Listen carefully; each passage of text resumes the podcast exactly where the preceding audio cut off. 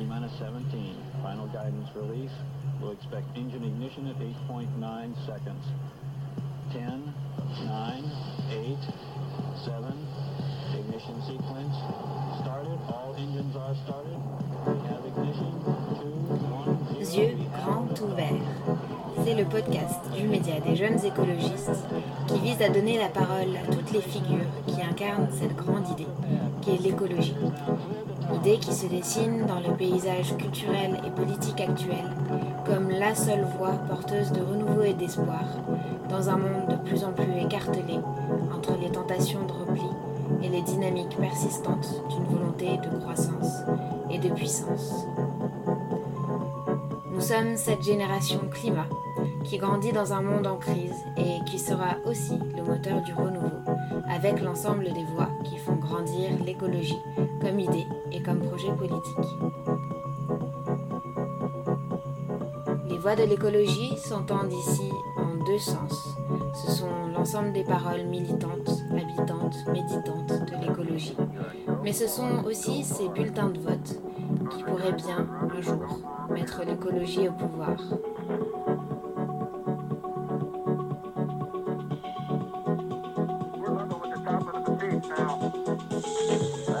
De ce podcast, nous allons donc essayer de défricher les voies V-O-I-E-S de l'écologie en compagnie des femmes et des hommes qui, aujourd'hui, font bouger les lignes en pensant et faisant advenir le monde de demain.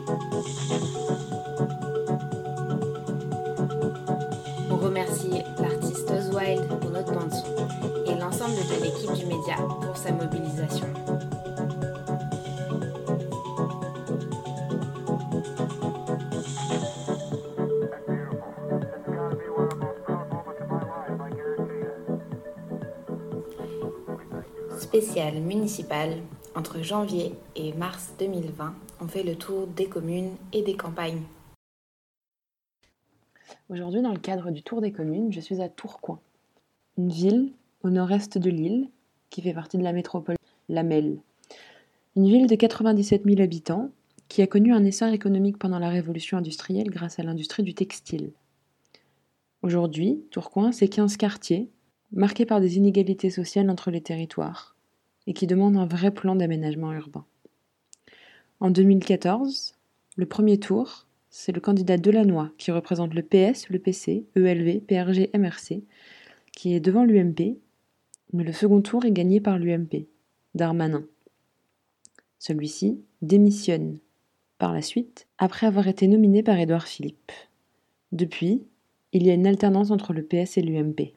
Aujourd'hui, dans le cadre des municipales, je rencontre Cathy Valstecker, tête de liste de la liste Tourcoing vers demain. Est-ce que dans un premier temps, tu pourrais te présenter? Alors, bonjour Romane, je m'appelle euh, Cathy Velstecker. Je suis euh, tête de liste euh, de la liste Tourcoing vers demain, dans la commune de Tourcoing. C'est ma première candidature. J'ai jamais été candidate. Je suis une HSC jeune militante politique, adhérente chez les écologistes depuis seulement trois ans, militante féministe et puis militante écologiste. Est-ce que tu pourrais nous retracer ton parcours en nous expliquant un peu comment t'en es venue et à la politique et à l'écologie? Alors, euh, ce serait difficile de dire comment je suis venue à l'écologie. Moi, je pense que dans ma famille, euh, on a toujours été, euh, ça a toujours été une question qui était discutée, la défense de la nature, etc. J'ai toujours voté écolo, toujours. Je ne pensais pas m'engager en politique avant de prendre ma carte. je ne l'avais jamais imaginé, je m'étais jamais interrogée.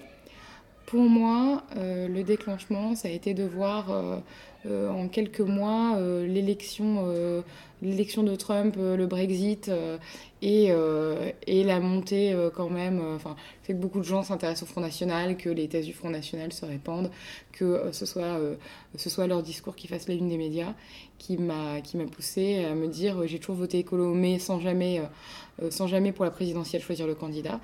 Et j'ai décidé de m'inscrire pour voter pour la primaire. C'était pour moi la première étape. Et puis finalement, en participant à des réunions à Lille, j'ai eu envie de, de m'im- de m'impliquer plus. Et notamment, je me suis retrouvée face à une, candidate euh, euh, à la primaire euh, et à lui dire qu'il y avait un problème dans sa communication et dans un truc qu'elle défendait. Et son attaché parlementaire qui était présent m'a dit Non, mais pour critiquer, il faut s'engager. Hein. Et comme j'ai pas mal milité dans des assos, je me suis dit Bah ouais, il a raison. Moi aussi, moi aussi j'aurais dit ça à quelqu'un qui me disait que, que ça n'allait pas et qu'il fallait faire mieux. Et donc le lendemain, j'ai pris ma carte. Ah, j'ai été, euh, été vice-présidente d'une grosse association étudiante. Euh, et puis, euh, et puis dans, mon, dans mon parcours professionnel, je travaillais aussi avec pas mal d'assauts. mais surtout, j'ai été militante pendant, pendant que j'étais étudiante. Ouais. Et du coup, tu disais que dans, ton entourage, dans ta famille, on parlait toujours de l'écologie. Est-ce qu'il y avait des gens qui étaient engagés dans ta famille aussi? Ou en, politique ou dans des associations alors, euh, non, aucun, euh, aucun militant politique dans mon entourage familial quand j'étais enfant, euh, toujours pas aujourd'hui d'ailleurs. mais oui, par contre, une, une, un sens de l'engagement. Moi, quand j'étais petite, j'accompagnais mon père qui animait un café philo et un, et un café littéraire, ce genre d'engagement-là, donc de partage, de rencontres. je pense qu'effectivement, ça fait partie de ce qui m'a construit. Donc, euh, tu as pris ta carte LV. Par quelles étapes t'en es venu euh, à être tête de liste aujourd'hui? Euh, j'ai eu la chance d'avoir la pleine, et entière confiance du, du, groupe local d'abord, mais aussi du groupe régional qui m'ont beaucoup, beaucoup soutenu et beaucoup encouragé. Euh, moi, il y a deux ans, euh, je m'imaginais euh, aider fortement dans sa campagne l'ancien responsable du groupe local, Olivier Descamps. J'aurais beaucoup aimé faire sa campagne. Et puis, il se trouve qu'il a déménagé. Il m'a dit Écoute, on a envie de partir. Il se dit que puisque tu es là, il peut partir. Il te soutiendra de loin, mais ça ira. Et donc, il est parti. Et, et c'est comme ça que ça s'est fait. Est-ce que c'est un atout d'être une jeune femme en politique aujourd'hui? Alors, c'est un atout d'être une jeune femme en politique chez Europe Écologie Les Verts. clairement, euh, clairement c'est un atout. Je pense qu'il y a plein d'endroits où c'est pas un atout. Euh, un petit exemple, j'ai eu droit à un, article de La Voix du Nord euh, il y a deux jours qui citait dans le centre-ville, il y a des locaux commerciaux qui sont occupés, il y a celui de Gérald Darmanin et puis il y a celui des Verts. voilà, ils ont complètement oublié que j'avais un, un, mm. prénom et un nom. Non, c'est pas quelque chose qui est vraiment, euh, valorisé aujourd'hui. Je pense qu'évidemment, euh, les autres euh, sont très tentés de nous faire des, procès en incompétence et en inexpérience et en incapacité totale de faire quoi que ce soit, finalement. mais c'est en, train de, en train de changer. Et, là-dessus, le monde politique n'est pas du tout sur la même ligne que les citoyennes et les citoyens. à qui d'ailleurs je me retrouve à dire parfois, non mais c'est pas le seul, le seul atout que je présente ma, candidature en tant que tête de liste n'est pas le fait que je sois une femme. Et puis derrière moi, il y a euh, la parité euh, mm. euh, sur un nombre d'hommes et de femmes qui sont tous pleins de valeurs. C'est aussi, il y a aussi un problème dans l'hyper-personnalisation. ouais, un atout chez les écolos, probablement un atout pour les jeunes, mais pour les autres, peut-être pas encore tout à fait. Est-ce que, ça, est-ce que ça se traduit par des réflexions dans le porte-à-porte mais moi, on m'a expliqué que j'étais euh, plusieurs fois moins jolie sur la photo qu'en vrai, par exemple. je pense que c'est censé être un compliment. Voilà, des mecs d'un certain âge qui me disent ça. Bon, après, enfin, voilà, c'est. Euh, je pense que c'est, je pense que c'est dit sans méchanceté, c'est ça qui est un peu terrible. Donc, euh, je dis ah bon, bah, c'est sympa. Et puis, et puis voilà. Non, oui, il y a un peu de ça, mais, mais par contre, il n'y a pas d'agressivité. Je, Probablement qu'il y a quelques personnes pour qui c'est encore inconcevable et qui n'en pensent pas moins, mais il n'y a rien de, de dit ouvertement à ce sujet-là. Est-ce que tu peux nous parler de ta liste et de ton équipe? Alors, euh, c'est une liste qui est composée de, euh, de moins d'un cinquième de militants Europe Écologie Les Verts et tout le reste, c'est de la société civile. On n'a aucun ancien élu. C'est un vrai renouvellement. Euh, pas mal de novices en politique, mais de personnes très engagées dans les associations et dans leur ville. c'est ce qu'on voulait, nous, c'est-à-dire que défendre la démocratie permanente, euh, il, faut être en, cohérence et mettre les citoyens au pouvoir. Euh, je pense qu'on a réussi et je pense qu'on réussit au quotidien à montrer que en fait, ça permet de mener un projet de grande qualité. On a aujourd'hui plein de gens hyper motivés. Bon, d'ailleurs, là, on a la permanence et comme il faut pas faire trop de bruit pendant l'enregistrement, ils sont tous à la porte en train d'attendre avec leur vélo et tout. on les a enfermés dehors. Voilà, on les a, on les a, enfermés, ils sont dehors. Mais, euh, mais oui, effectivement, ils sont euh, pour l'instant coincés dehors. voilà, mais donc tu peux voir que, que c'est hyper euh, varié. On a aussi une grande diversité dans notre liste. On voulait de la diversité culturelle. On voulait aussi intégrer des personnes en situation de handicap. On voulait intégrer tous les milieux socio-professionnels. On a aussi bien le traditionnel prof qu'on trouve toujours dans les listes écolo parce que forcément, mais un peu dans les autres listes aussi, mais, surtout dans les listes écolo, on aime bien les profs, mais on a aussi, on a aussi des ouvrières, on a des entrepreneurs, enfin c'est hyper varié. Et c'était important que ça ressemble à la ville en fait, et je crois qu'on a réussi ça aussi en termes d'âge avec une liste rajeunie, je dirais, par rapport à, aux listes habituelles. Et ça, c'est important aussi. De 19, on me souffle que, notre liste va de 19 à 81 ans. Voilà. Ok. Est-ce que tu peux nous présenter euh, Tourcoing? Ah, La ville de Tourcoing euh, je pense que pour parler de Tourcoing, il faut parler des Tourquenois d'abord, des Tourquenoises et des Tourquenois. Euh, c'est des gens extrêmement, euh, qui ont vraiment le sens de, l'hospitalité, qui sont très ouverts et en même temps qui ont une franchise incroyable. ça peut être à double tranchant, mais moi, c'est quelque chose que j'aime bien. On parle clair, on parle vrai ici, et, euh, ça, c'est vraiment quelque chose de, très positif. Enfin, c'est vraiment ce que j'adore au sujet de cette ville. Voilà. Et puis c'est un village en fait. On est une ville de 97 000 habitants qui est un vrai village avec plein de gens qui se connaissent. Euh, rien que là, on est en train d'enregistrer euh, dans le local de campagne et, euh, et, on a des gens tous les jours qui viennent, qui passent la porte et qui, qui viennent boire un café. Mmh. Enfin voilà, et ça, c'est vraiment ce qui représente à la fois la région et, particulièrement la, ville. Quels sont les, les, grands enjeux que traverse la ville de Tourcoing aujourd'hui? Comme toutes, comme toutes les anciennes villes industrielles du nord de la France, il y a la question du chômage qui est extrêmement importante. Aujourd'hui, on fait face à. Il y, a une grande partie de la population qui fait face à, des difficultés euh, vraiment énormes au quotidien euh, d'accès euh, à l'emploi, d'accès aux, soins médicaux, d'accès à un logement décent. donc ça, pour nous, c'est des enjeux hyper importants. Et euh, c'est vrai qu'on se retrouve euh, avec des personnes qui, euh, il y a deux ans, nous disaient, quand on leur demandait ça vous parle l'écologie, nous disaient Ah non, mais moi, là, dans ma vie, c'est tellement compliqué que, que là, s'il faut rajouter ça en plus, c'est trop. Et qui aujourd'hui sont en train de prendre conscience qu'en fait, l'écologie, c'est important pour eux parce que c'est la santé, parce que c'est le bien vivre, parce que c'est vivre dans un logement décent, parce que c'est bien nourrir ses enfants. Et on est en train de totalement, de, totalement, de voir un total bouleversement dans les dans les préoccupations des citoyens. Vraiment, c'est en train de transpercer, de, traverser toutes les couches de la société. Euh, et ça, c'est vraiment intéressant. Euh, on est dans une ville extrêmement minéralisée, euh, avec...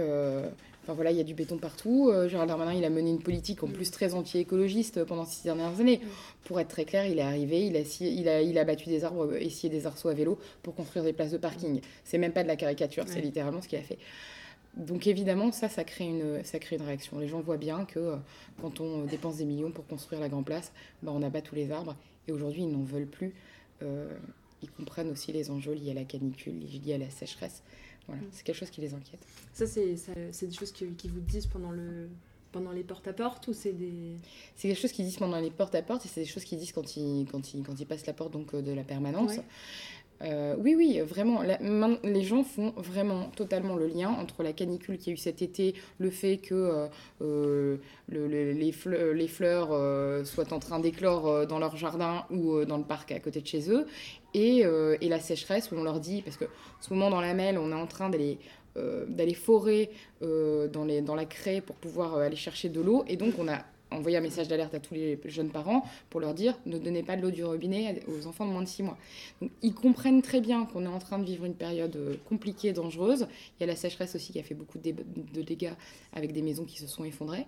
Tout ça, ils arrivent à le lier quand même, très bien à la, crise écologique et ils se disent euh, finalement les seuls qui répondent à ça, qui nous touchent au quotidien, mmh. c'est les écologistes. Les autres, ils font des promesses qui sont assez déconnectées de nos préoccupations au quotidien. Oui. Et euh, j'ai vu dans votre programme que, enfin votre, celui de liste, que euh, vous, vous, vouliez ne pas limiter la politique aux, élections et en fait euh, mener une sorte de, de politique participative. Est-ce que c'est le cas et comment vous l'imaginez Pour nous, il est. Alors, déjà, on part d'un constat. Aujourd'hui, la, démocratie est très très abîmée à Tourcoing. Ça fait des années et ça date pas Darmanin finalement, euh, qui a un fort clientélisme auprès des associations, euh, auprès des structures, euh, de l'ensemble des corps intermédiaires finalement, et que en fait, Darmanin, il est arrivé dans un système qui était construit un petit peu de, manque de transparence, de copinage. Et il a profité à, fond de ce système. Et il a puni d'ailleurs des gens qui avaient participé avec ses prédécesseurs. Mais, mais c'est quelque chose sur lequel nous, on a l'ambition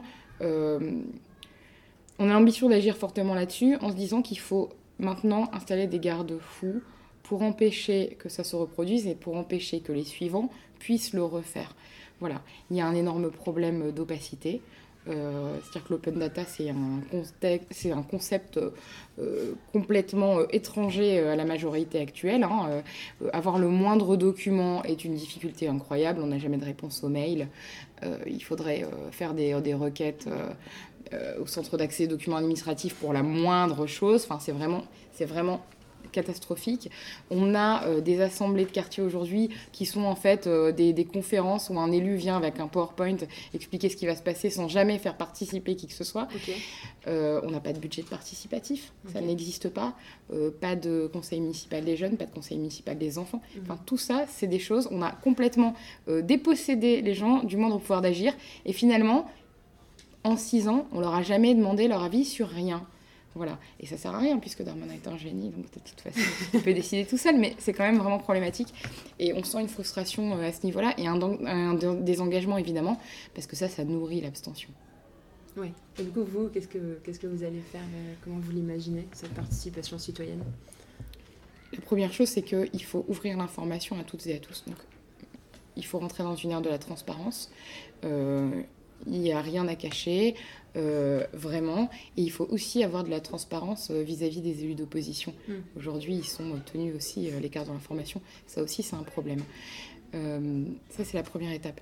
La deuxième étape, nous, on envisage et on mettra en place en septembre 2020 une grande, une grande convention citoyenne qu'on appellera les assises, les assises de la citoyenneté tourquenoise, de façon à de façon à présenter l'ensemble des outils de démocratie participative qu'on va mettre en place évidemment, il faut un budget participatif dans une ville. Aujourd'hui, quand je dis il n'y a pas de budget participatif, en fait, il y a 20 000 balles euh, dont on ne sait pas comment ils sont dépensés et euh, qui répondent pas à un appel à projet. C'est juste que, en gros, les assemblées de quartier, les conseils de quartier ont le droit à un petit peu de cet argent, mais parfois, euh, pour une demande de 400 euros, alors que les 20 000 n'ont pas été dépensés, on leur dit quand même non. Donc, et c'est un problème parce que si les citoyens ne savent pas ce qui a été demandé, pourquoi, ce qui a été distribué, comment, en fait, finalement, on n'est plus dans le budget participatif, on n'est plus du tout dans, un outil de, démocratie. Euh, donc ça, c'est des choses qui sont à mettre en place. Évidemment, on veut renforcer la place des jeunes dans cette démocratie, d'autant que euh, on a la chance d'avoir euh, des associations de jeunes qui sont mobilisés, qui sont mobilisés à la fois sur les sujets de citoyenneté, mais aussi d'autres sur les sujets de l'écologie. Et donc, il faut favoriser ça. Il y a une demande à laquelle aujourd'hui la majorité ne répond pas. Oui. Tout à fait. Enfin, d'après ce que j'ai lu sur Tourcoing, c'est aujourd'hui frappé par, euh, enfin très marqué par les, inégalités de territoire, les inégalités territoriales. Euh, qu'est-ce que peut l'écologie pour essayer de, de résoudre ces inégalités ou en tout cas de... Alors déjà, euh, déjà je pense qu'on propose une totale révolution dans la façon d'envisager les choses. C'est-à-dire qu'aujourd'hui, dans la métropole, parce que ça dépasse en fait le Tourcoing. On pourrait prendre ça à plein d'échelles différentes. on va partir de l'échelle la plus grande. Il y a la MEL aujourd'hui, la métropole de Lille, qui chaque jour vide les territoires euh, voisins de tous ses habitants, les vide de ses entreprises, etc. et installe dans ces territoires, enfin installe par son cette politique d'attractivité, installe dans ces territoires-là d'immenses entrepôts euh, logistiques pour pouvoir être livrés, vous savez, en moins de 24 heures, parce que vraiment, on a besoin de tout et de n'importe quoi en moins de 24 heures, livré au pas de sa porte, ou alors dans un distributeur dans une gare. Euh, qu'on n'utilisera bientôt plus que pour ça, si on suit les politiques actuelles.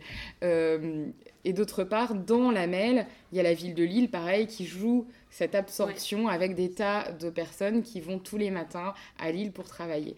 Et dans Tourcoing, là aussi, on a dans les quartiers, euh, on va dire dans les quartiers périphériques, euh, plus de commerce, plus de services, plus rien, et tout se concentre dans le centre-ville. On voit bien qu'à la fin, euh, il y, a les, y, y, y a les quartiers les moins désavantagés, les, voisinages, les territoires les plus désavantagés par ce système, et des territoires d'autre part qui étouffent complètement, qui saturent et qui fonctionnent plus. Ce que proposent les écologistes vis à -vis de ça, comme première chose, c'est d'arrêter la politique de compétition et de passer dans une politique de coopération. Ça, c'est vraiment euh, la base. Euh, il est absolument nécessaire de, de, recréer du lien et de dire que chaque territoire a son rôle et que chacun doit travailler de concert pour que tout se passe bien. Euh, on a besoin de mettre des commerces partout. On, a, euh, on est dans une ville, euh, comme toutes les villes de France, qui est vieillissante. On a besoin d'avoir des commerces de proximité partout si on veut garder l'autonomie de nos seniors. Et puis, on a besoin aussi de créer de l'emploi partout, de relocaliser l'emploi. Voilà, c'est ces logiques-là aujourd'hui qui doivent se mettre en œuvre. voilà. Et puis, évidemment, les services publics. depuis six mois, il n'y a pas un seul bébé qui est né à Tourcoing. Euh, dans n'importe quelle ville de France, quand une maternité ferme, le, maire est le premier sur les barricades. À Tourcoing, comme le maire est ministre du budget et que c'est lui qui présure l'hôpital, eh ben, il ne se passe rien. Il n'était pas là. Voilà, il n'était pas là. Non, il n'était pas sur les barricades. Est-ce qu'en tant que maire de Tourcoing, au sein d'une métropole, il y a un vrai levier d'action Et comment elle se met en place cette coopération euh, au sein d'imagine des villes qui sont plus petites que Lille Alors, donc l'imbrication de la... Alors, le, pouvoir de, le pouvoir de, Tourcoing euh, dans la Maine, il est évident. Tourcoing, c'est la deuxième ville du département. Euh, finalement, on est dans une métropole où euh, la ville-centre ne fait que deux fois et demi la seconde ville de la métropole en termes de population. Et, et, Roubaix est quasiment derrière Tourcoing en termes de population. Finalement, voilà, si je, si je grossis le trait, 250 000 habitants pour Lille, 97 000 pour Tourcoing. On est à quoi? On est à 96 000 peut-être pour Roubaix, à peu près ça. Voilà, bon, en gros, on voit bien qu'on a un poids énorme finalement. Si on rajoute à ça environ 60 000 pour Villeneuve d'Ascq, finalement, on arrive quasiment au poids de Lille. Donc, les maires des communes périphériques peuvent beaucoup. Et d'ailleurs, c'est ce qui joue aujourd'hui à la MEL. À la MEL, aujourd'hui, c'est pas Martine Aubry, maire de Lille, qui a le pouvoir, c'est les maires des petites communes parce qu'ils sont tous associés, parce que finalement, euh, ils représentent plus en termes de sièges que le poids de leur, euh, de leur nombre d'habitants. Donc en fait, on peut faire et euh, c'est ce que les écolos ont fait sur le dernier mandat, en travaillant tous ensemble et en, ayant à la fois des logiques euh, de travail sur des thématiques, et puis donc en faisant de l'accord de projet mm. finalement, hein, et puis en ayant aussi des logiques euh, territoriales. Donc, et ben voilà, le bassin, le bassin nord-est s'accorde pour défendre une politique tel, tel groupe de villes s'accorde sur un, sur un autre. Voilà. Et, on peut vraiment avoir du poids. Et la ville de Tourcoing a suffisamment d'élus pour vraiment euh, être moteur. Voilà. Ok. Est-ce que euh, si tu deviens maire euh, de Tourcoing avec les autres élus à, la métropole de Lille, est-ce que c'est envisagé de faire de la participation citoyenne au sein de la métropole? Tout à fait. Alors, première chose, c'est que déjà, on défend, nous, comme à Lyon, euh, la proportionnelle pour la métropole, parce que vous savez, aujourd'hui, on a euh, cette super, ce super réflexe dans toute la mêle. Un citoyen s'adresse à un élu, qu'il soit maire, adjoint ou conseiller délégué, en lui disant Nous, on aimerait bien ceci. Et on lui répond Ah, mais on peut pas. Et c'est la faute à la mêle. Voilà. Y compris des élus, évidemment, qui siègent à la mêle, mais qui disent On peut pas, c'est la faute à la mêle, c'est-à-dire à, moi-même. On a même des élus qui ont monté des pétitions contre eux-mêmes suite à la casse euh, du service public de transport en janvier. C'est quand même formidable. Ils ont voté un truc, puis écrit une pétition pour demander à eux-mêmes de, de quand même rectifier les choses parce qu'ils avaient pris vraiment une mauvaise décision. Et visiblement, ils n'ont toujours pas accepté euh, leur requête à eux-mêmes, puisque les choses ne se sont pas arrangées. On est quand même dans ce genre de situation. Euh, il y a une vraie déconnexion. Euh, alors la démocratie participative, en gros l'idée c'est qu'on veut un organe, alors déjà on veut un organe de contrôle, parce qu'aujourd'hui on a de la démocratie participative dans la MEL, on a même euh, des documents comme ça, euh, sur, euh, qui sont illisibles sur Internet, enfin des trucs monstrueux dans les consultations. Il y a des consultations à tout va, personne n'est jamais au courant, et il faut se taper 800 pages de documents pour répondre. Donc c'est complètement absurde. Donc l'idée c'est deux choses, référendum d'initiative citoyenne et conseil de développement ouvert. Alors conseil citoyen pour le climat et commission métropolitaine du débat public, c'est là l'enjeu. La façon dont on va remettre de la démocratie au sein de la MEL, euh, évidemment, nous, on défend euh, le suffrage euh, universel, direct et proportionnel pour les élections de tous les conseillers métropolitains.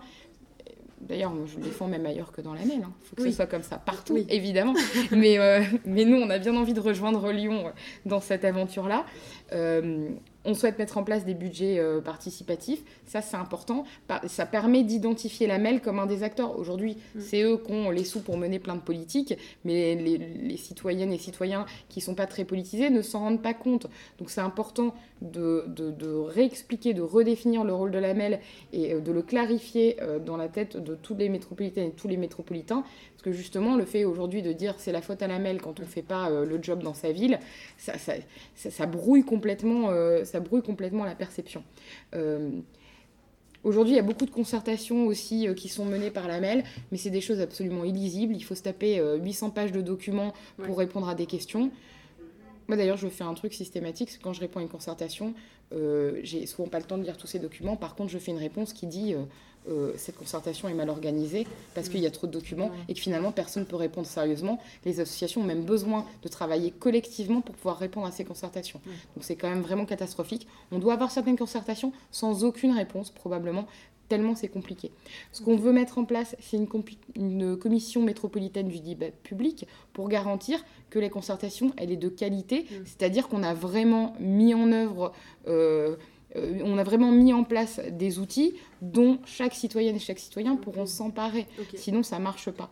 Et puis, évidemment, on défend un référendum d'initiative métropolitaine. C'est important euh, que les citoyens puissent directement saisir la métropole sans passer euh, par les élus.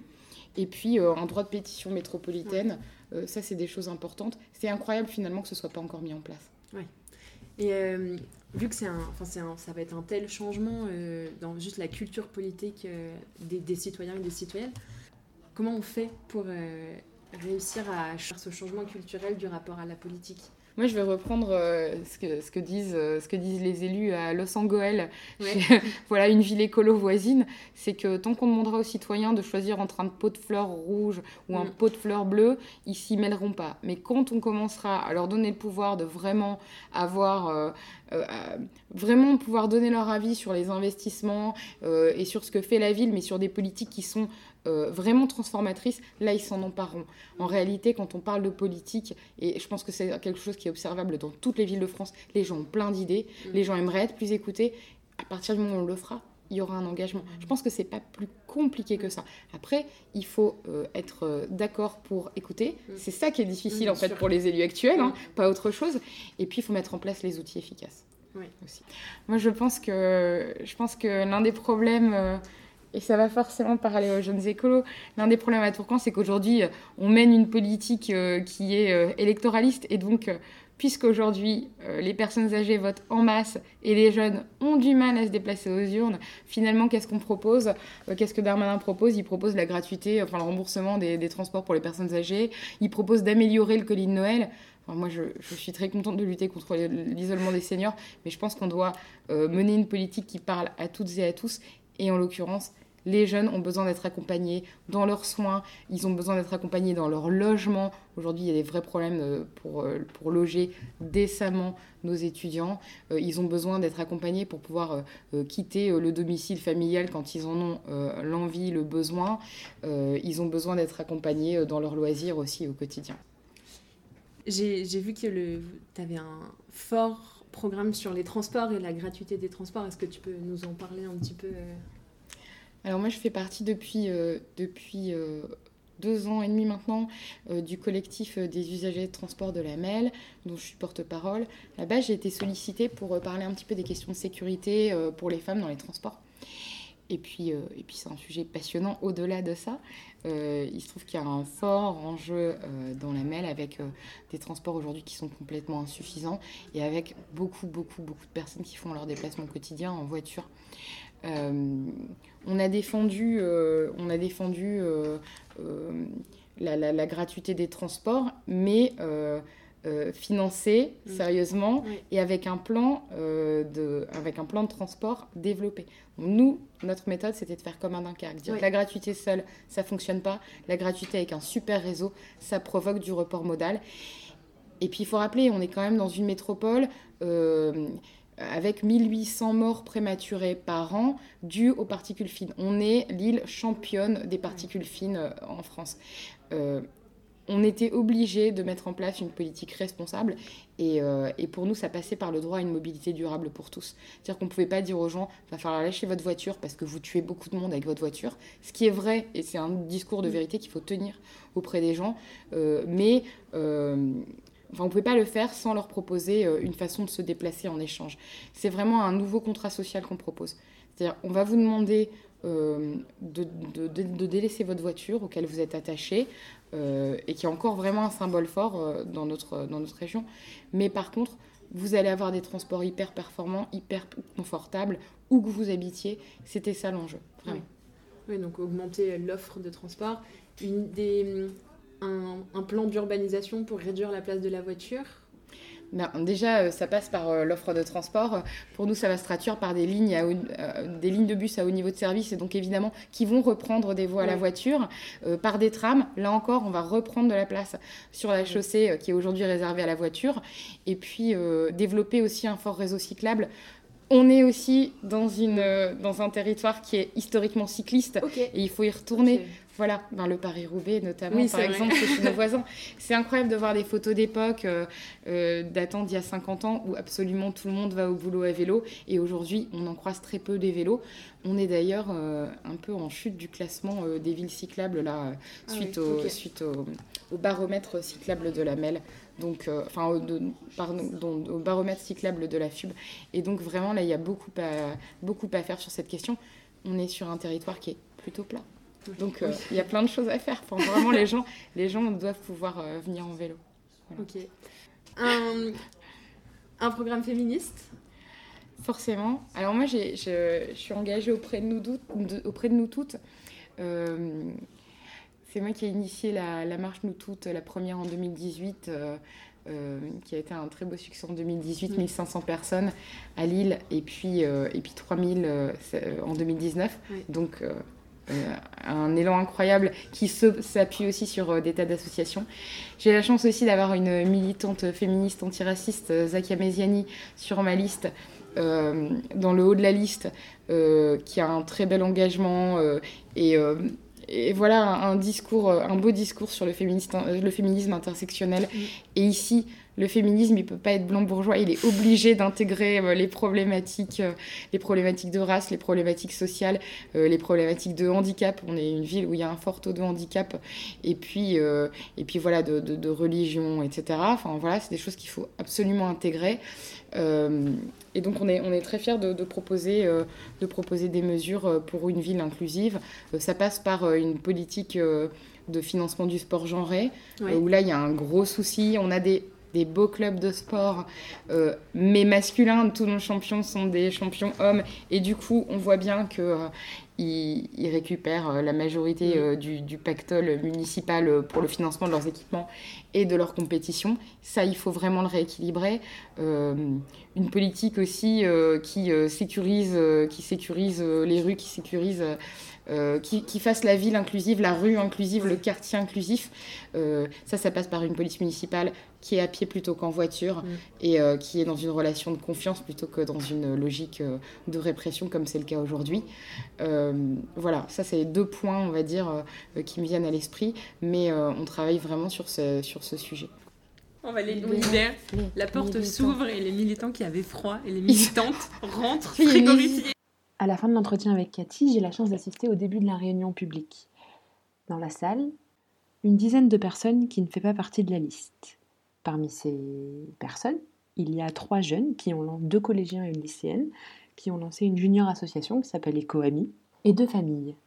On y parle place des jeunes à Tourcoing, on y parle logement vacant, bétonisation, risque d'effondrement des habitations, on y parle de l'isolation et de la baisse du prix de l'électricité lorsque les logements sont bien isolés.